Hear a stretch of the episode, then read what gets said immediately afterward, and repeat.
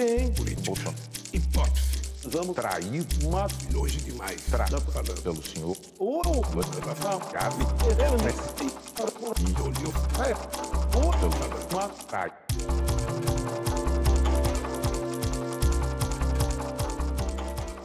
Olá, olá e bem-vindos ao podcast Pai Me Explica, onde meu pai me explica tudo o que eu não entendo sobre política, sociedade e notícias. E hoje nós vamos falar sobre entender melhor o Brasil. O meu pai, aliás, nem gostou muito dessa frase porque ela é um pouco comum e não quer dizer muita coisa. Mas o princípio aqui é poder falar dos pontos essenciais, pontos de partida para a gente conseguir olhar para o Brasil que a gente tem hoje e entender ele e entender para onde ele pode ir, para onde a gente quer que ele vá. Então esse episódio é um resumo de alguns pontos-chave que a gente vai desenvolver em diversos outros episódios aí no futuro.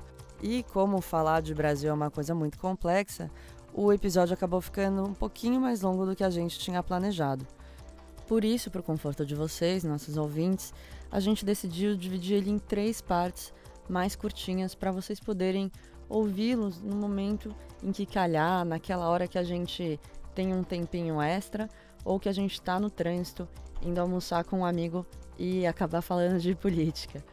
Então, sintam-se à vontade, ouvir as três partes juntas faz muito sentido, mas se vocês quiserem, vocês também vão conseguir ouvir pedacinho por pedacinho e conseguir acompanhar esse todo que a gente está querendo entregar para vocês.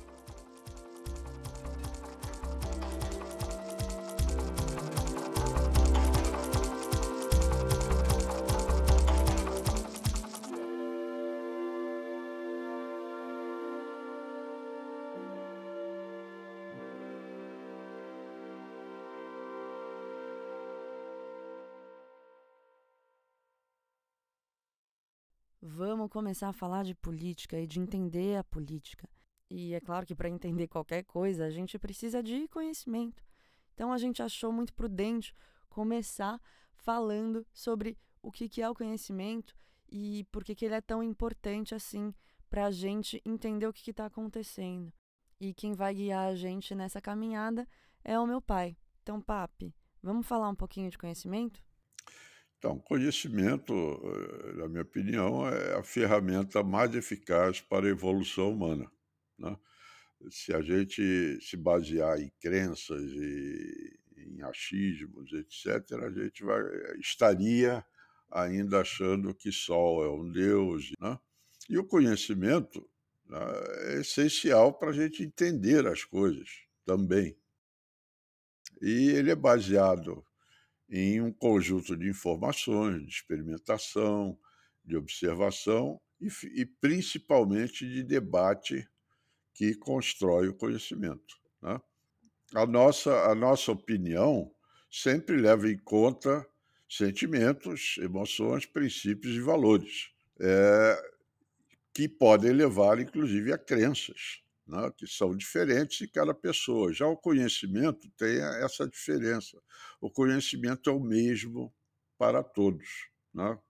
Aí eu acho interessante a gente fazer duas pontes. A primeira delas é que é, é importante a gente entender que a ciência, o conhecimento que, que existe é, e dado como consenso, justamente, ele também parte de uma crença, né? O, o método científico parte de uma hipótese, ou seja, a gente crê em algo, a gente crê entender algo racionalmente, uma lógica, um funcionamento, um mecanismo, e a gente vai atrás de mostrar que essa hipótese está correta, né?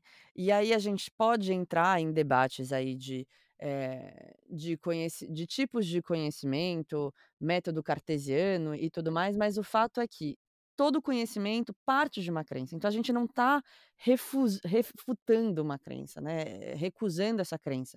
O que a gente está dizendo é que conhecimento não é feito só de crença. Ele precisa de fato, ele precisa de lógica para que essa crença possa ser sustentada de fato e possa eventualmente virar um consenso. A, do, a segunda coisa é que eu acho interessante a gente pensar no conhecimento e no valor do conhecimento para falar de política, para falar de democracia, para falar de sociedade, pensando até lá longe, eh, nos gregos, né, os gregos na a a ágora grega, que foi o início, eh, do da das organizações políticas, nada mais era do que um abandono da tomada de decisão via crenças, ou seja, crenças crenças religiosas, crenças em deuses, e ela foi passada a uma tomada de decisão de consenso, de troca, de persuasão, de explicação, de justificação, que nada mais é do que a construção de conhecimento, né. E aí eu acho que é muito importante também a gente falar da opinião e como hoje a opinião é formada e do fato de que a gente não tem mais uma opinião baseada em conhecimento, mas a nossa opinião ela é baseada em muitas outras coisas, principalmente que a gente vê em volta da gente, né, na internet. Na internet, nas notícias, na TV, na rádio. E aí, eh, tem uma coisa que você fala, pai, que é muito interessante. Você criou um uma espécie de conceito que é seu, em que você fala de mais do que fake news. Você chama isso de emo-news. Fala um pouco pra gente sobre as emo-news e a formação de opinião. Sim. Ok, só para terminar o o item fundamental de Conhecimento. conhecimento, né, a as a a ciência não é a o sinônimo de verdade, a ciência é a busca do Uhum. conhecimento, né, então, a Exato. ciência não é uma coisa estática, nem representa a verdade, ela representa a busca do conhecimento. E como a gente, eh, disse, né, conhecimento é uma coisa que todos podem compartilhar, do mesmo conhecimento. Já as crenças podem ser totalmente diferentes, né, uns podem acreditar, eh, no espiritismo, outro no universo, outro em Deus, outro não, etc e tal. E, quando você fala em emo-news, né, que é o nome que a gente dá à à manipulação da informação que constrói o conhecimento necessário pra gente construir um mundo melhor, mais ajustado, né, eh eh, o importante deixa de ser a informação, né, e sim o efeito da informação, né. Hum. Eh, então esse efeito pode ser manipulado para alterar, consolidar ou exacerbar sentimentos e comportamentos das pessoas, né. Hum. Então não é mais uma questão de mudar a opinião da pessoa melhorar a opinião da pessoa, é uma questão de atingir os sentimentos e alterar seus comportamentos. Uhum. As emo-news são muito mais complexas do que as famosas fake news, que a gente tanto fala hoje em dia, né. As fake news são mentiras, eh, são coisas falsas, né, eh, e elas podem ser desmascaradas. As emo-news não, elas são muito mais difíceis de de serem alteradas, porque elas envolvem os sentimentos, as emoções, as crenças das pessoas, os valores, os princípios, não é. Então, a gente pode argumentar com uma pessoa, eh, vítima de emo-news, né, e ela pode até admitir que que o fato está errado, mas a posição dela não, vai continuar acreditando no mesmo ídolo, vai continuar fanática por alguma coisa, por um time ou por um político e assim por Hum. diante. Finalmente o que você tá dizendo é que a gente nessa metodologia, né, nessa prática, esse truque horrível que que que tá sendo usado, eh, a gente conseguiu priorizar a crença acima, eh, de todos os outros pilares essenciais para o conhecimento. Então a Sim. gente tá abandonando o conhecimento Sim. pra se focar só na nossa crença, né. A Isso, crença é de que isso aí. um é o melhor, o outro é ruim, um é ladrão, o outro é herói, o outro é salvador, né. Sim. O o o os fatos não são mais usados para construir conhecimento, eles são buscados e selecionados para justificar a nossa crença ou a nossa opinião. É é ao contrário, né, quer dizer, em vez de se Hum. formar opinião pelos fatos, Uhum. você busca fatos para justificar a sua opinião, tá. E, eh, existe também uma Excelente. lista complexa de de usada nesse fenômeno das "Zero News", né. Nós temos, além das fake news, que são parte das "Zero News", nós te podemos usar verdades descontextualizadas, né, como, por exemplo, a gente pode falar que Hitler era uma pessoa sensível às artes, né, e no fundo ele tentou ser um Uhum. artista. É uma verdade, mas é descontextualizada, porque ele foi Hum. um terrível mal para a humanidade. Existem truques estatísticos, onde a gente usa matemática, gráficos e tal, distorcidos e manipulados para enganar fatos, né. Existem eh, existe um processo que está sendo usado muito atualmente, que é enxurrada de desinformação, que significa o seguinte: a gente recebe 10 vezes mais mais desinformações do que a gente pode desmentir, consertar, desmascarar, rebater, né. Quando a gente consegue porque isso exige um tempo, né, a gente precisa ouvir, precisa avaliar, Uhum. precisa e não dá tempo. Quando a gente consegue desmascarar 2, a gente já recebeu mais 10. E finalmente tem mais 2 truques aí que que são importantes nesse grupo de atingir os corações e mentes, não só as mentes, mas os corações também das pessoas, que é o distracionismo e o perplexismo. O dis distracionismo significa, eh, você, eh, nessa enxurrada de desinformação, você distrair as pessoas para os assuntos que realmente importam, que são relevantes. Então você inventa irrelevâncias, fala absurdos Tuita o que que é golden shower. se será que a terra é plana ou não, né, por Uhum. que que alguém acredita que é, Hum. e por aí vai, né. E o perplexismo é a técnica de deixar o interlo interlocutor perplexo, ou seja, você faz uma pergunta, recebe uma resposta tão absurda que você não consegue contestar na hora, porque você não espera uma um absurdo daqueles, né. Então o perplexismo, eh, significa você Hum. falar coisas que que deixam a pessoa desconcertada, né. E esse volume de de de de desinformação que a gente usa, ajuda as pessoas atingidas, né, que se que que que se encaixam nessas barbaridades, vamos dizer assim, a celebrarem as bobagens ou a negarem as verdades e evidências, né. Por último, né, a gente precisa entender Hum. como é que o Emo News funciona, né.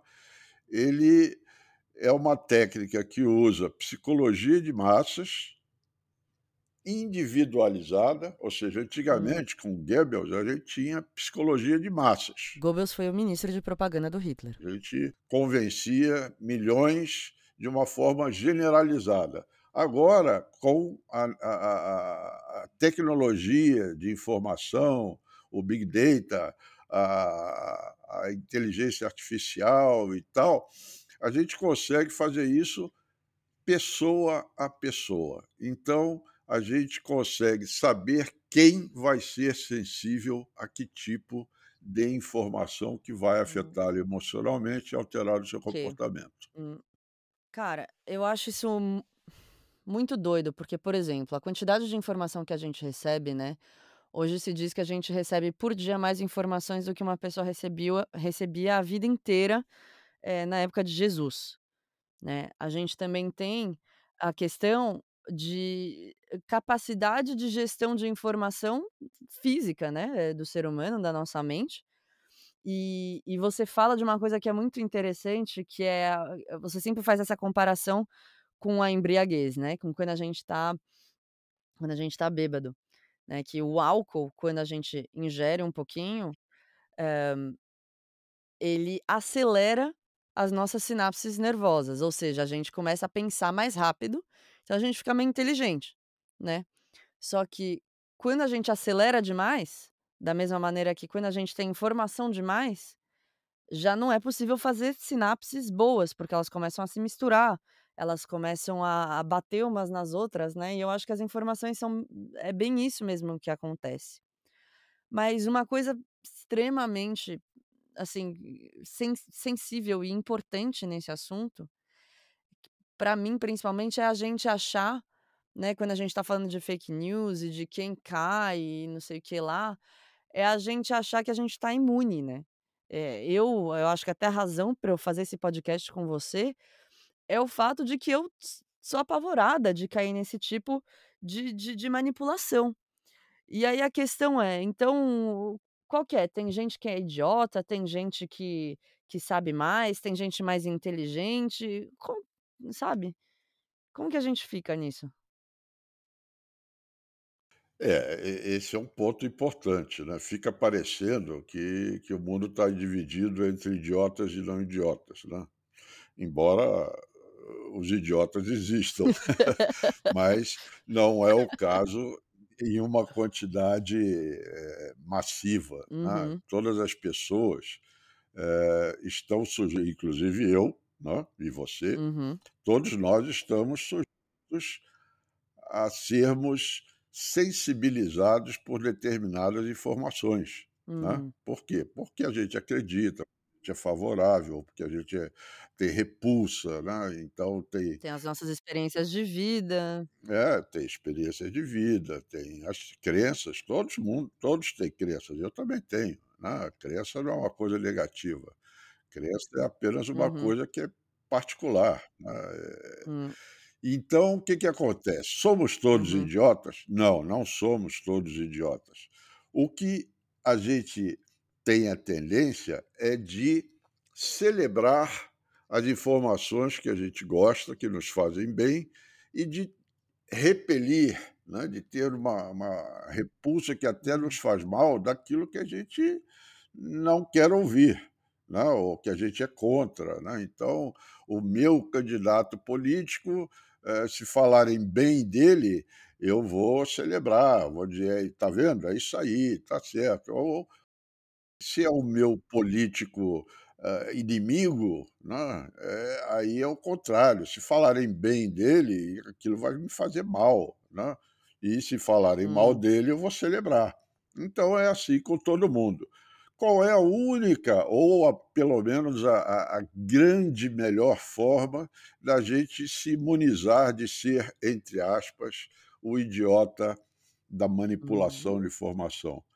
É olhar o outro lado, é olhar o contraditório, é buscar os fatos, é verificar se eles são verdadeiros ou não, é verificar se aquilo que que eu estou gostando ou tendo nojo, né, tem fundamento, porque a minha opinião sem fundamento, eh, não vale nada, né, não vai construir conhecimento e vai ficar no terreno do eu ganho, eu perco, meu time ganha, meu time perde. O debate é pra construir, não é pra ganhar. Aí sim, nós vamos ter boas opiniões, eh, sobre as coisas e construir conhecimento. Obrigada, pai. Então vamos começar a construir conhecimento sobre a nossa nação. O primeiro ponto pra gente falar de uma nação, hum, a nossa nação, o Brasil, eu acho que é falar do conceito de nação. Bem, um uma nação é muito mais voltada a gente do que a terra, né. O país é uma delimitação geográfica, né. Já a nação é Hum. a união de gente que pode estar, eh, ligada a uma terra, né, que pode mudar inclusive, né. E essa gente que forma uma nação pode ser desenvolvida ou não. Então a maioria dos países africanos que foi colonizada, né, por por países geralmente europeus, né, tem gente não é que é uma gente pior do que as outras, é uma gente subdesenvolvida, né. Eh, e o conceito de Hum. nação e de e e de país delimitado é mutante. Né? A gente pega, por exemplo, a Iugoslávia, né? hoje em dia ela se tornou é, a Sérvia, a Bósnia, né? e antes era um país só, hoje são vários. Né? E as pessoas continuam lá sendo as mesmas. Uhum. Antes elas podiam se considerar iugoslavas e hoje elas são apenas croatas ou sérvias, etc. Né? E existem também nações que não têm país delimitado. Né? Os judeus, por exemplo, são um exemplo de nação sem país. Eles sempre formaram a sua nação judaica né, na diáspora e não tinham um país delimitado, né? mas tinham crenças, tinham história, tinham uma união social. Estivessem eles na Inglaterra, na Polônia, na Rússia, eles eram uma nação sem país. Hoje eles já têm um país, mas continuam sendo uma nação espalhada por todo o mundo. Não, né? nós temos, continuamos tendo judeus em, hum. em, todo, em quase todos os países do mundo e temos também um país. Então, o conceito de nação né, é, em geral, relacionado mais a gente do que a uma terra delimitada. Né? O país é uma delimitação geográfica. Por que, que a gente está falando de nação? É, porque o Brasil né, é um grande país e uma nação ainda pouco desenvolvida. Por quê? Porque boa parte da sua gente ainda é subdesenvolvida. Então, o país é rico, mas a nação não o é. Precisamos desenvolver a nossa nação colocando pelo menos 90% a 95% da, das pessoas é, num nível de cultura, de bem-estar, de, de, enfim, de socioeconômico alto, como são os países escandinavos, por exemplo. É, então, porque o nosso país, né, em termos uh, de geografia, né, dá de 10 a 0 em, em todos os países para mim, né? A gente tem água, a gente tem ferro, a gente tem sol, a gente tem terra fértil, a gente tem tudo, né? E então a gente a gente tem esse presente, né? Eu acho que é, é um presente de Deus, de Gaia, de, do universo, né? De que a gente tá aqui nesse lugar que a gente não teve que trabalhar para ter essas características. Mas a gente, para gente para gente ter gente que dá de 10 a 0, a isso a gente tem que desenvolver, né, a gente tem que trabalhar para isso. Tiveram esses países que se desenvolveram muito em termos de gente, né, principalmente esses países pequenos que não têm nada a oferecer geograficamente, geo geoeconomicamente, né, e que até hoje em dia importam brasileiros, né, a gente tem a famosa fuga de cérebros, por exemplo. O que tem de bom na nossa gente não fica aqui, vai para fora, porque fora a gente quer desenvolver gente, quer desenvolver cérebro. Sim. E aí eu acho que a gente pode entrar um pouquinho, né, em como que a gente criou essa, né, essa eu acho que essa dinâmica, né, interna da nossa nação, eh, de olhar muito para as coisas que a gente pode explorar, né, falar um pouquinho do desenvolvimento da história do Brasil. Vamos falar da história dessa nação. Vamos, né? É, como você bem falou, né? O nosso país é um país privilegiado, né? E, e tem características para competir com qualquer outro país. Né? Nós temos área, né? somos o quinto maior país do mundo, somos o quarto em, em área contígua, temos uma grande população, somos o sexto do mundo, temos todo tipo de riqueza que todo mundo desejaria, temos uma diversidade de riquezas, porque há países que são ricos, mas que têm um ou dois tipos de riqueza. E só não conseguimos ainda desenvolver a nossa gente. Né? Boa parte, o Brasil é, é um dos líderes do mundo em concentração é, socioeconômica é um dos cinco piores do mundo nisso. Né? É, e isso, em boa parte, é causado por essa facilidade de explorar as nossas riquezas. Então, vamos falar um pouquinho da história que você mencionou. Né? O Brasil foi achado pelos portugueses, né, porque ele já existia, obviamente, já existiam os índios aqui, já existiam as nações aqui. Mas o que, que acontece? A formação do Brasil começou de uma forma diferente, por exemplo, nos Estados Unidos. Né? É, aqui nós tivemos o conceito de capitanias é, e donatários e grilagens e a exploração das riquezas com escravização, fosse ela dos índios ou de negros africanos. Né? Então, nós nos acostumamos, pela facilidade e pela enormidade das riquezas, a viver de commodities. O Brasil, eh, desde sempre, viveu de pau-brasil, de cana, de café. Tome de café. Passamos a ser o fornecedor mundial de café do mundo, que é a bebida mais tomada junto com o chá no mundo. Então você imagina a concentração de riqueza né, de poucos fazendeiros de café né, que não agregavam valor, o trabalho era feito por escravos e exportavam um dos produtos mais utilizados no mundo. Né? seca, bota numa saca, bota no navio e vende para alguém. Aí essa outra pessoa vai agregar valor, ela vai moer o café, ela vai embalar o café, ela vai transformar isso em café instantâneo, café em pó e assim por diante.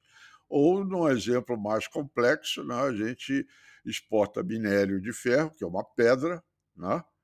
E aí a gente exporta isso para alguém que vai transformar isso em aço e com esse aço ele vai fazer automóvel e vai exportar de volta para a gente. Né? Quer dizer, ele agregou valor. O exemplo mais, mais escandaloso né, de, de, de valor agregado é, por exemplo, a, a Holanda, que é um país minúsculo, ela exporta mais em valor de produtos agrícolas do que nós, que somos um dos maiores produtores mundiais de, de, de produtos agrícolas, agropecuários, na verdade, e temos uma área imensa. E no caso antigo, porque a gente está querendo fazer um contexto de Brasil, né? o que, que formou a personalidade do Brasil é, na história. Né? Então, nós estamos falando de commodities que não agregam muito valor, que não dão muito trabalho, que não, dão, não trazem muito risco. Por quê? Porque eu não preciso montar fábrica, eu não preciso ter tecnologia, eu não preciso ter pessoas conhecedoras, basta extrair, botar num saco e mandar de volta, e mandar para alguém. Né? Então, é uma atividade de pouco Uhum. risco, pouco trabalho, pouco conhecimento, né? É, pouco trabalho por quê? Ah, não, dá muito trabalho colher café. Mas quem fazia Uhum. isso era escravo, era mão de obra gratuita. Uhum.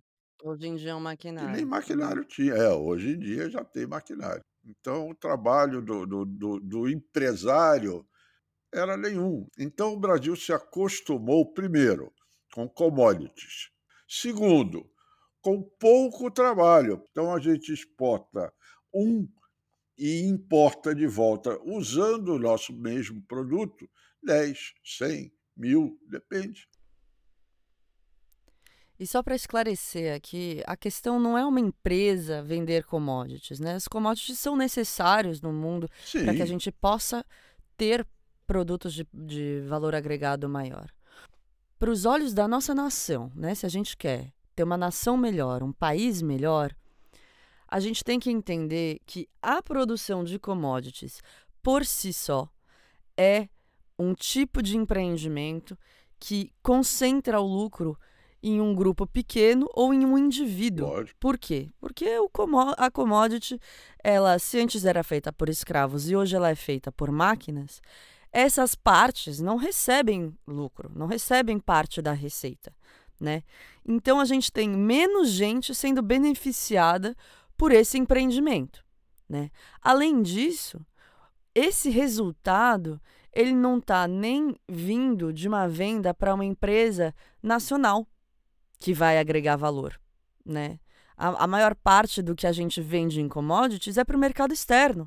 Então, quem agrega valor para esses produtos é alguém de fora, ou seja, é alguém que está se desenvolvendo com esses produtos, sendo que poderia ser a gente, né? Então, na verdade, é essa a grande questão aqui com esse modelo de fazer dinheiro.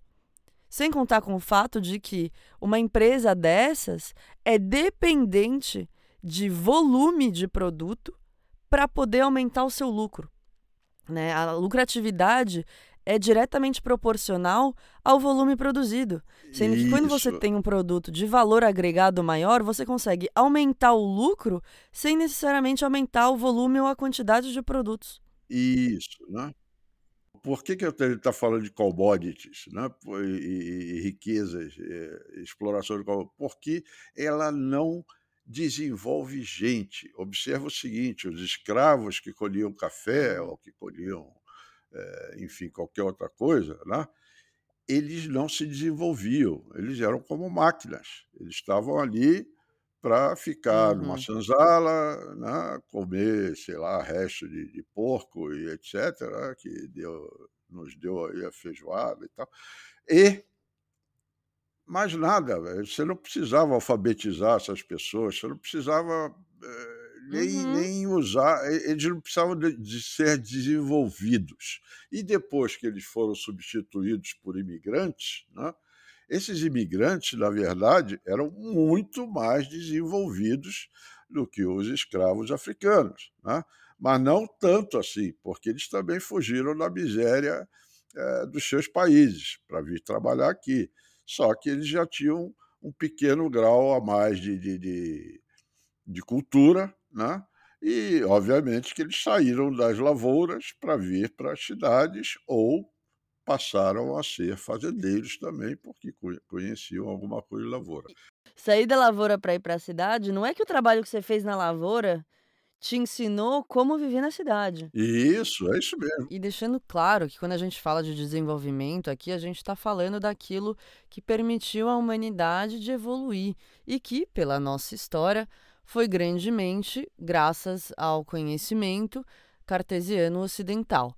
A gente não está aqui de nenhuma forma rejeitando todo o conhecimento e a cultura dos países africanos, que, aliás, devia ter sido integrado ao grande público, como aconteceu e acontece até hoje com o conhecimento ocidental. Perfeito. Então, na verdade, esse imigrante ele já veio com algum valor agregado dos seus países, né? o italiano, o japonês, o alemão, né? uhum. né? algum valor que ele já tinha, o, o, o, mas ninguém acrescentou valor a eles.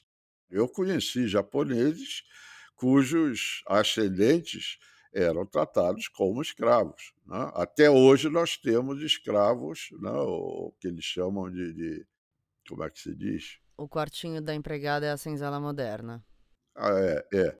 Quando o fazendeiro coloca máquinas robotizadas, ninguém está aprendendo nada de novo. Isso é uma tecnologia que veio de fora, o know-how que veio de fora. Você pode ter alguns programadores de drones, alguns mas hum. nada que desenvolva a gente do país.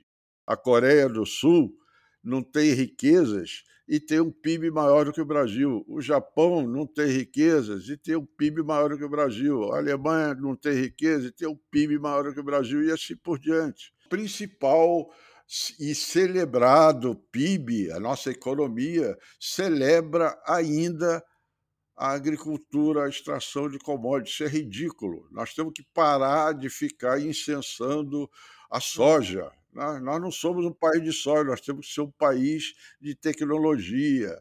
Né? Os, os indianos já estão mandando foguetes para a Lua, já estão fazendo porta-aviões, já dominam a tecnologia nuclear. Né? E nós aqui celebrando os recordes de soja que estão invadindo a Amazônia, que estão eh, acabando com o Pantanal e tal, e cada vez a gente vai ter que produzir mais soja. Nós já produzimos 60 milhões de toneladas, agora nós produzimos 120.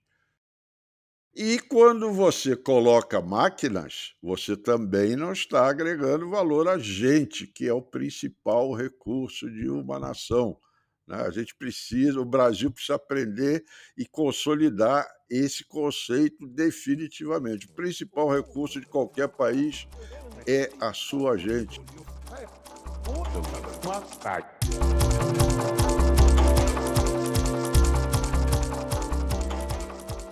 Muito obrigada de verdade a todos que ouviram até agora.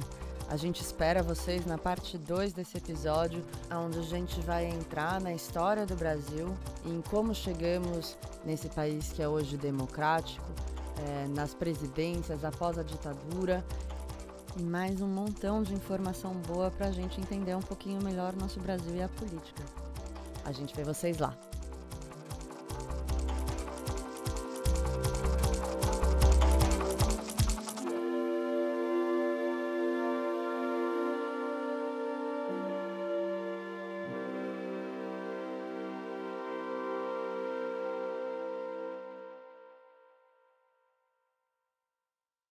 A gente espera o retorno de vocês no Twitter, no Instagram ou no nosso site, onde a gente tem um formulário dedicado para trocar opinião e conhecimento com vocês. Afinal, nosso objetivo é esse: construir conhecimento juntos. Esse podcast é uma produção 100% independente, feita por mim, Beth Vet, e ele não seria possível sem o apoio de algumas pessoas que nós agradecemos muito sendo elas Gabriel Miras e o Chatinho Bullying Club, pelo apoio de produção, Luiz Mitivier, que fez a nossa vinheta, e o grupo que topou fazer o nosso conselho de conteúdo. São eles Leonardo Castro, Marina Minassian, Carlo Milani, Sabrina Pedroso, Otton Gama, Elis Karsten, Pedro Coelho, Raquel Muguet e Luiz Caldeira. Obrigada principalmente a vocês, nossos ouvintes, Saibam que vocês podem também nos auxiliar fazendo parte do conselho de episódios pontuais, com um apoio financeiro. As informações vocês acham no nosso site. E com seu apoio e paciência no desenvolvimento desse podcast novinho em folha, feito por um pai e uma filha que não são do meio audiovisual e que ainda estão aprendendo a entregar esse conteúdo da melhor maneira para vocês. Muito obrigada.